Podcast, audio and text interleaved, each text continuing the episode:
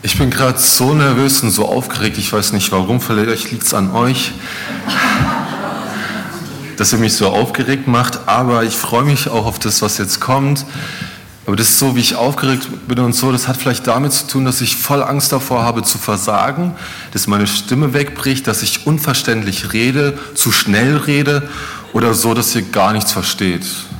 Und ich glaube, das ist etwas ganz Normales, was uns im Alltag begegnet, die Angst vor dem Versagen. Ich fand das Beispiel von Micha schön mit dem YouTube-Kommentar und wo er, wo er sich dann ertappt hat, oh, hätte ich jetzt was geschrieben, dann. Und ich fand das schön, weil es so Kleinigkeiten im Alltag sind. Dann sind es vielleicht so Dinge, wenn man vor Leuten steht und nervös sind. Und dann sind es riesengroße Dinge, wo man versagt hat oder noch nicht versagt und Angst davor hat. Und heute möchte ich darüber sprechen, ja, was soll ich tun, wenn ich versagt habe? Was wäre denn jetzt am besten das nächste? Und ich hatte letztes Mal darüber gesprochen, was, was, was für Gründe gibt, ähm, die zu persönliches Versagen führen könnten. Und ich habe uns zum Anfang einen schönen Vers aus Römer mitgebracht, der uns nochmal Grundlage unseres Glaubens mitgeben soll für heute. Nämlich, dass Gott hingegen beweist uns seine Liebe dadurch, dass Christus für uns starb, als wir noch Sünder waren. Und das hat mich auch schon gesagt, Gott ist gegenwärtig, Gott ist gut und er nimmt uns an so wie wir sind. Und das wollte ich euch nochmal mitgeben, nochmal so in den Alltag, hey, das Evangelium, als wir noch Sünder waren, war Gott schon für uns da. Und ich möchte nochmal das Zitat von Rick Warren vorlesen, ähm, das zu diesem Thema ist. Er hat nämlich gesagt, wir alle erleben Versagen in unserem Leben, weil wir unvollkommene Menschen sind, die in einer unvollkommenen Welt leben. Und in dieser Nacht, als Jesus festgenommen wurde, erlebten zwei seiner besten Freunde extremes Versagen. Judas verriet Jesus und Petrus verleugnete ihn dreimal. Und in dieser Themenreihe ging halt, äh, geht es um drei Punkte. Das erste war, wo wir letztes Mal drüber gesprochen hatten, war, was verursacht persönliches Versagen? Heute geht es darum, okay, was soll ich tun, wenn ich versage? Und nächstes Mal darüber, was tut eigentlich Jesus, wenn wir versagen? Ich freue mich aufs nächste Mal, weil es noch schöner ist als heute, hoffe ich. Und ich wollte einfach nochmal mitgeben, was das letzte Mal war. Die drei Punkte vom letzten Mal waren einfach ähm, Überbewertung der eigenen Stärken. Das kann zu Versagen führen. Das zweite war Angst vor Ablehnung oder Missgunst durch andere. Also was uns abhängig davon machen, was andere über uns denken. Und das dritte war Sprechen ohne nachzudenken. Das ist so ein bisschen dieses YouTube-Kommentar-Ding, wo man voller Drang, Passion ist und dann merkt, okay, vielleicht hätte ich meine Klappe halten sollen oder gut, dass ich nichts geschrieben habe. Aber was soll ich tun, wenn ich tatsächlich versagt habe, wenn es einfach alles schiefgelaufen ist? Und Petrus hat drei Dinge da damals falsch gemacht, aber er hat auch drei Dinge richtig gemacht oder mehrere Dinge richtig gemacht. Nachdem er versagt hatte, tat er drei Dinge, die richtig gut waren. Und drei Dinge, die zur Genesung, besser gesagt zur Wiederherstellung stark beitragen, zum Beispiel auch bei finanziellem Versagen also oder Beziehungsversagen, Karriereversagen oder irgendeine Art von Versagen in deinem Leben. Und ich glaube, die erste Sache, wenn du versagt hast, äh, die du tust, ist, oder die Petrus damals getan hat, ist ganz einfach mal zu trauern. Du heulst, du traust über dein Versagen, du redest dein Versagen nicht klein, du tust nicht so, als ob, nie, es nie passiert wäre. Und du rechtfertigst auch nicht, was du da getan hast. Du findest keine Entschuldigung für dein Versagen. Ich glaube, wir müssen lernen, den Schmerz erstmal zu fühlen, der da, da ist. Und du bürstest es auch nicht vor, du, du spielst diesen Schmerz nicht herunter, du verdrängst ihn nicht, du beeilst dich nicht besser zu fühlen. Ich glaube, da gibt es so ein Prinzip, was wir uns mitnehmen können für unser Leben, nämlich um zu überstehen, musst du durchgehen. Und da gibt es ein schönes Beispiel. Gustav hat mal gesagt, dass das Volk Israels vom Meer stand, äh, Gott es nicht einfach genommen hat und rübergebracht hat, sondern er hat das Meer geteilt und sie mussten durchlaufen. Und Gustav hat es schön formuliert, er hat gesagt, Gott hat ihnen keinen Ausweg gegeben, sondern einen Durchweg. Und das finde ich schön, um zu überstehen, musst du durchgehen. Und ich glaube, das ist in vielen Bereichen unseres Lebens wahr, wenn es ums Versagen geht. Um zu überstehen, musst du durchgehen. Ich glaube, du kannst nicht herumgehen, du kannst nicht drüber springen, nicht drunter gehen, du kannst dein Versagen nicht ignorieren, du, ich glaube, du musst darüber trauern. Und ich glaube, wir in unserer heutigen Zeit, vor allem wir jüngere Leute, wir mögen es gar nicht, uns schlecht zu fühlen. Also wir haben dieses Gefühl, wenn irgendwas schiefgelaufen ist oder wenn ich jetzt hier oben stehe und irgendwas schief läuft, ich mag das gar nicht, dass ich mich dann blöd fühle oder nicht so toll. Aber ich habe gelernt in letzter Zeit, gerade mit meiner Familiengeschichte und so, dass Trauer eine gute Sache ist. Ich glaube, Trauer ist der Weg, äh, den wir, wie wir durchkommen. Und Trauer ist der Weg, um unsere Lektion zu lernen, wenn wir einen Fehler begangen haben. Aber ich glaube, sobald wir versagen, wollen wir meistens die Sache zur Seite schieben, unsere Emotionen unterdrücken und zur nächsten Sache laufen. Wir Deutschen, wir sind da so ein bisschen effizient. Wenn wir versagt haben, sagen wir, okay, es war nicht so toll, wir legen es hin und dann wollen wir das nächste Projekt anfangen und wir wollen einfach effizient sein, wir wollen vorankommen und das ist gut. Halleluja, dass wir so Deutschen sind. Aber ich glaube, wir dürfen lernen, auch mal stehen zu bleiben, einfach mal zu heulen. Auch wir Männer.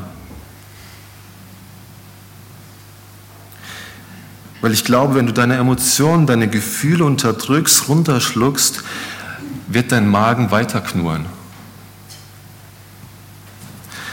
Also ich weiß nicht, habt ihr mal eine Colaflasche äh, geschüttelt oder bei für Freunde die Colaflasche geschüttelt? Ihr wisst ja, was passiert, wenn man sie aufmacht. Wusstet ihr aber, wenn man diese Colaflasche schüttelt, schüttelt und sie dann ins Gefrierfach steckt, dass die explodieren kann nach einer Zeit, also dass das auf allen Seiten rauslaufen kann? Also es wird letztendlich explodieren. Und ich glaube, das passiert in deinem Leben, wenn du mit deinen Emotionen nicht angemessen umgehst. Und ich glaube, das ist der Grund, warum nach einem Versagen eine Beziehung oder sogar eine Ehe nach sechs Monaten in die Brüche geht. Sechs Monate danach, wenn jemand auf der Arbeit irgendwas Schlimmes getan hat oder deine außereheliche Beziehung da war oder so, oder das Thema zu vertiefen und dann auf einmal Dinge zu Brüche gehen. Da kommen neue Probleme dazu. Du schützt diese Flasche sehr stark, die gefüllt ist mit deinen Emotionen, Gefühlen, Reue, Scham, Unsicherheit und so weiter, die mit Versagen kommt. Und du stellst dich diesen Dingen vielleicht nicht und du sagst, okay, ich stecke die Flasche in die Gefriertruhe und friere alles ein und vergesse sie ganz schnell.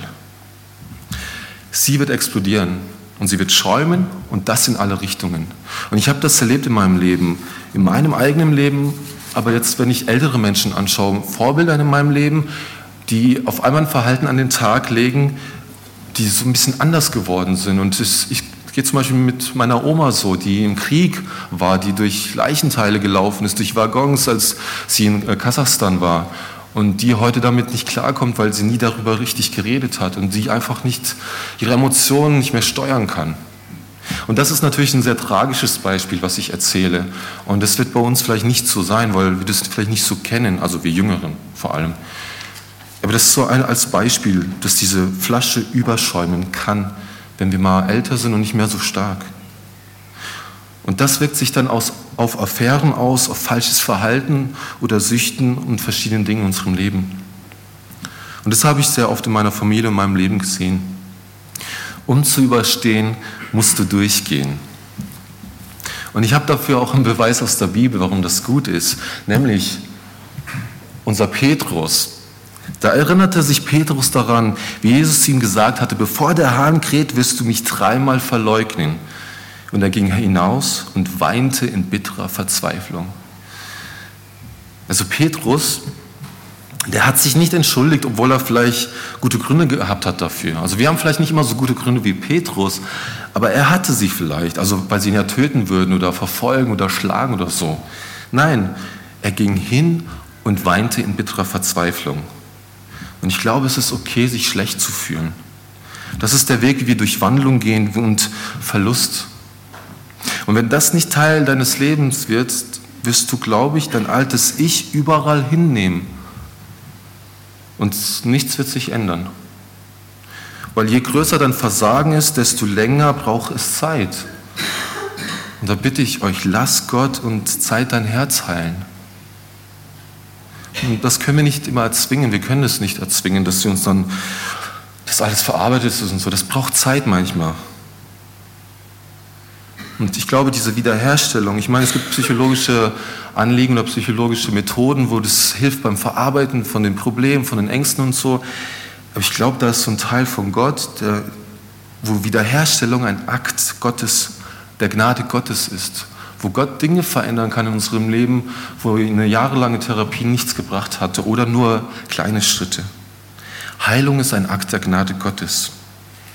Und Psalm 51, 19, das ist der Vers, nachdem David Ehebruch begangen hat, der sagt, ein Opfer, das Gott gefällt, ist, ein, ist tiefe Reue, ein zerbrochenes und verzweifeltes Herz oder Geist wirst du, oh Gott, nicht zurückweisen.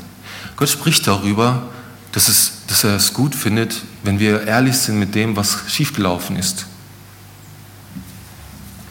Und es ist natürlich deine Entscheidung, dich auf Gottes Gnade und Erbarmen zu konzentrieren oder dein Versagen zu ignorieren. Wenn du deinen Fokus änderst, wird Satan kein Interesse haben mehr, dich zu nerven. Huch, können wir kurz zurück?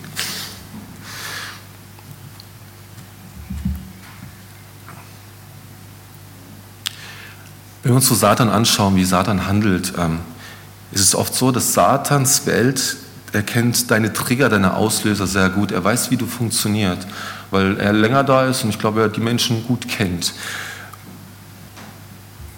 Was Satans Botschaft ist, ist immer, dass er alle Dinge sehr klein macht. Also wenn du irgendwas begehst, wo Versagen mit involviert ist oder Sünde, wenn du Sünde begehst, dann ist immer Satan da, hey, geh los und tu es. Ah, es ist überhaupt nicht schlimm, weil jeder tut es und hey, unsere Zeiten haben sich geändert. Wir sind in einer anderen Kultur, wir sind fortgeschrittener und unwichtig, was Gott sagt. Und er minimiert Sünde und macht sie so klein, dass sie für uns so, ach, stimmt, eigentlich ist gar nicht so schlimm. Aber der Moment, wenn du dann Sünde begehst, ändert sich seine Strategie im gleichen Moment. Ist auf einmal in einer anderen Richtung und er maximiert das, was er jetzt sagt. Er sagt nämlich auf einmal, hey, willst du mich auf den Arm nehmen? Das ist die schlimmste Sünde, von der ich je gehört habe. Gott wird dich niemals gebrauchen. Er wird dich niemals segnen und deine Gebete wird er erst recht nicht erhören. Du bist unbrauchbar. Vergiss es. Das ist viel zu groß, dass Gott das jemals vergeben könnte. Und seine Strategie ist, dass, dass du den Fokus auf Gottes Gnade verlierst und dass du total verloren bist. Er will auch, dass du dich nur auf den Schmerz konzentrierst und deine Unsicherheit und dein Nichtwissen, wer du bist, gebraucht Satan andere, um, und, um dich zu manipulieren.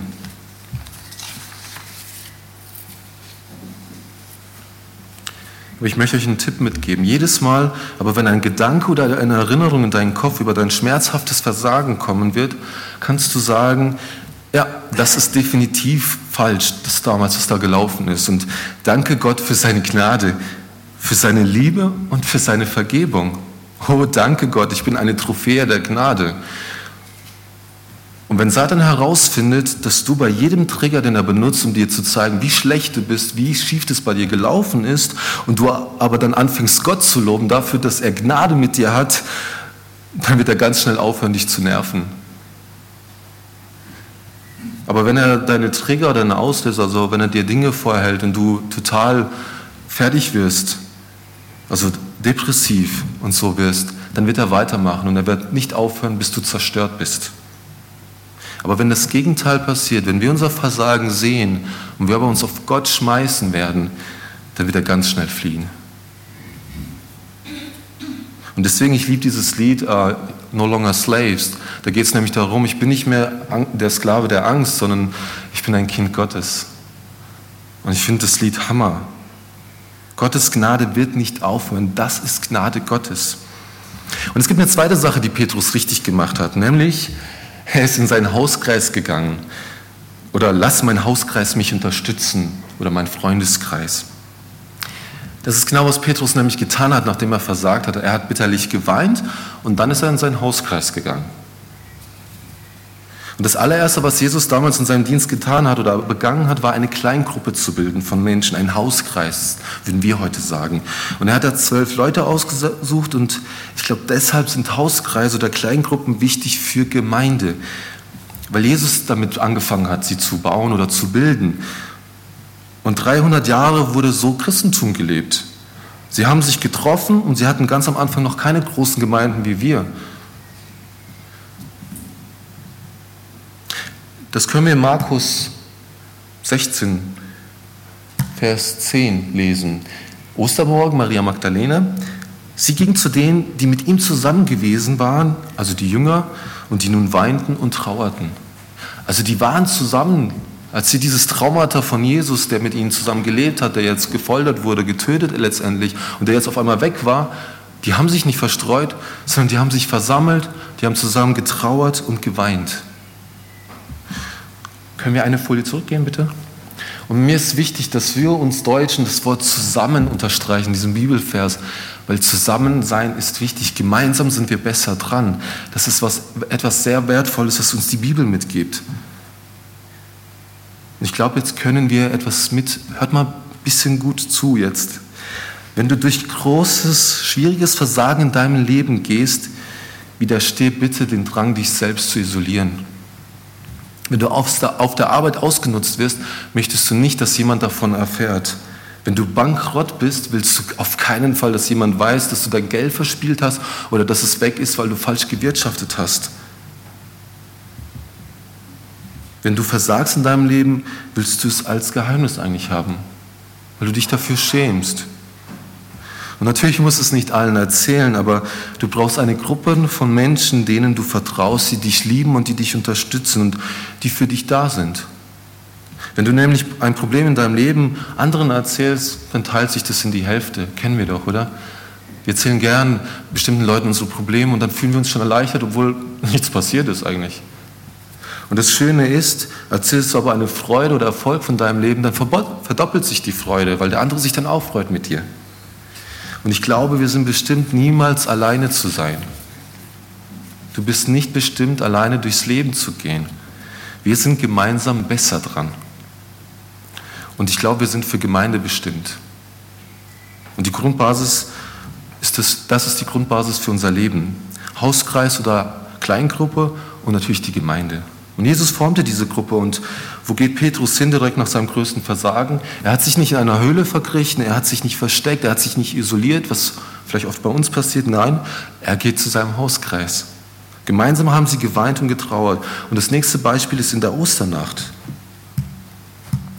In Johannes 20, 19 bis 20 steht, Osternacht, es war am Abend jenes ersten Tages der neuen Woche. Die Jünger hatten solche Angst vor den Juden, dass sie die Türe Türen des Raumes, in dem sie beisammen waren, verschlossen hielten. Mit einem Mal kam Jesus, trat in ihre Mitte und grüßte sie mit den Worten, Friede sei mit euch.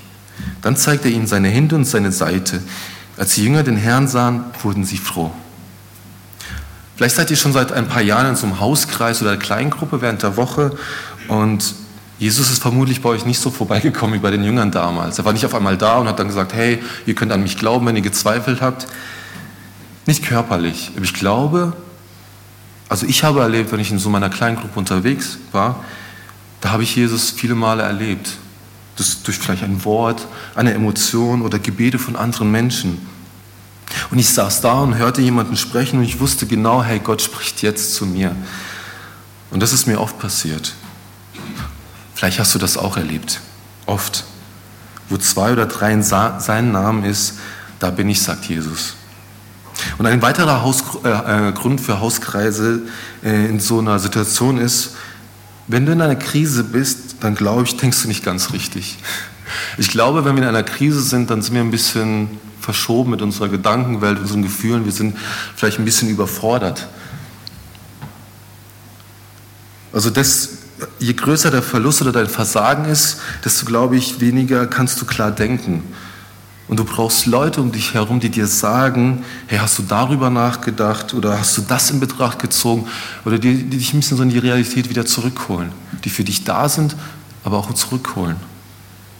Und die Jünger haben sich regelmäßig getroffen nach, dieser, nach den Ereignissen, nach diesen großen Ereignissen von Ostern und dann von Petrus Versagen. Sie trafen sich regelmäßig und die haben in Fakt miteinander, wir würden sagen, abgehangen.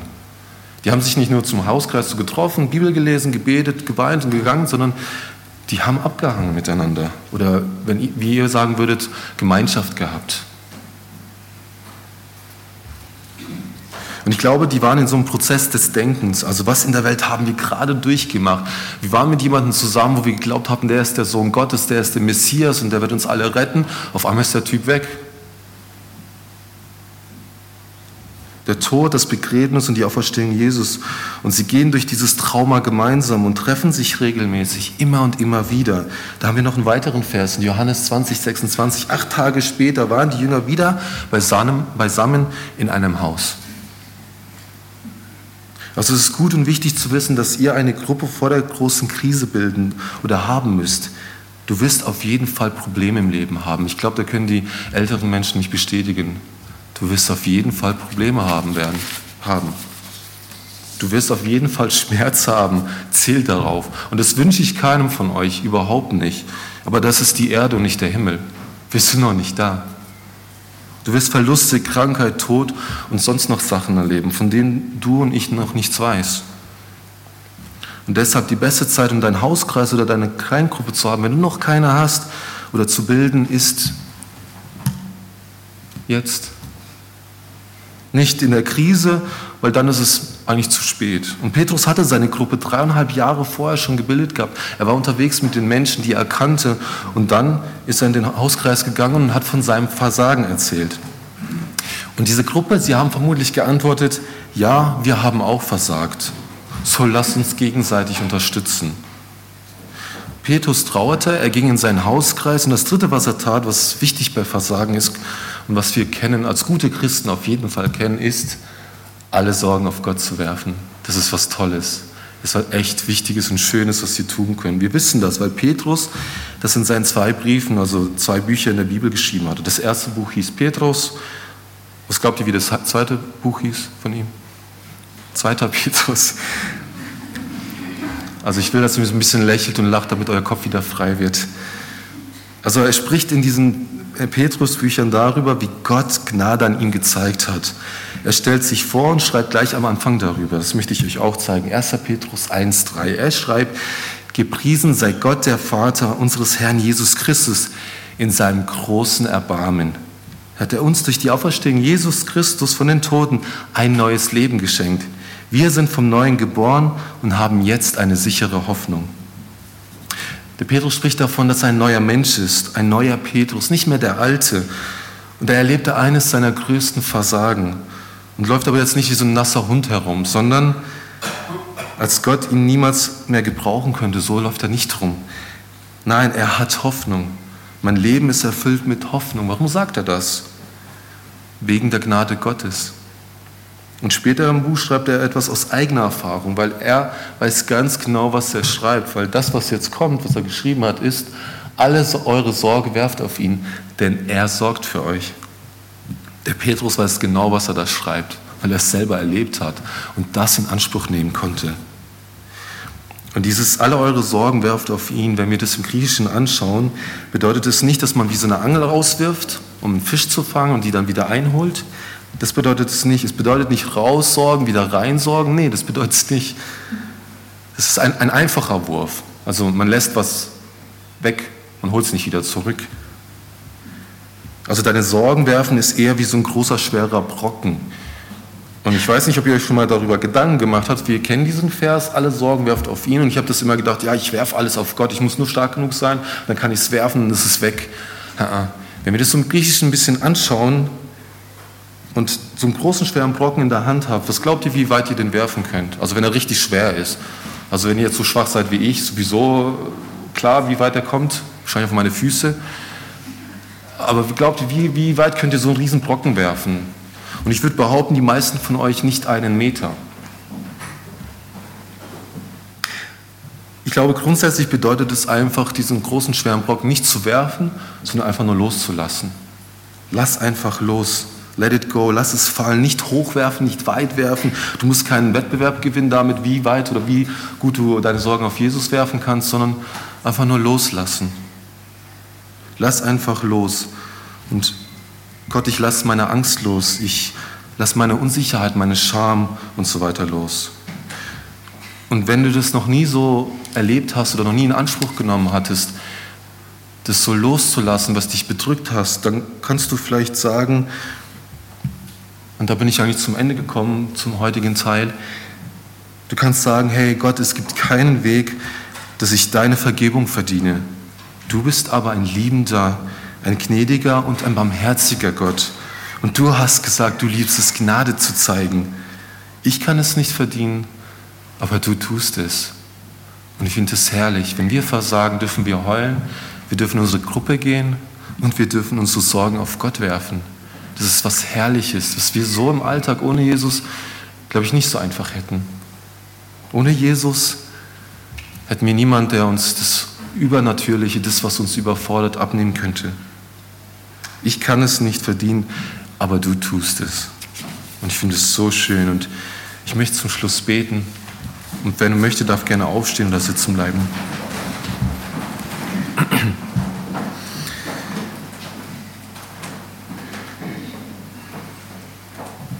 Danke, Vater, dass du uns in der Bibel Vorbilder gezeigt hast oder Vorbilder, die richtig versagt haben, die es richtig ja nicht hinbekommen haben. Und ich danke dir, dass diese Vorbilder in der Bibel ehrliche und authentische Menschen waren, in denen wir sehen können, wie wir weitergehen können, wenn wir versagt haben. Ich danke dir für diesen Petrus, der vielleicht ein bisschen äh, große Worte geschrien hat und gesagt hat, ich tue alles und wenn alle dich verlassen, ich werde dabei bleiben.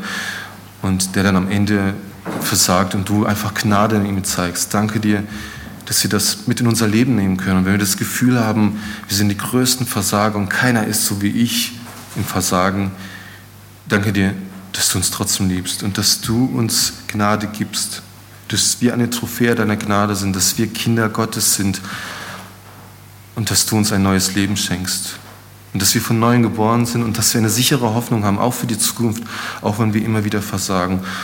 Und ich bitte dich, bring uns bei, sei es durch dein Wort, durch unsere Freunde oder durch deinen Heiligen Geist, wie wir unsere Sorgen auf dich werfen können.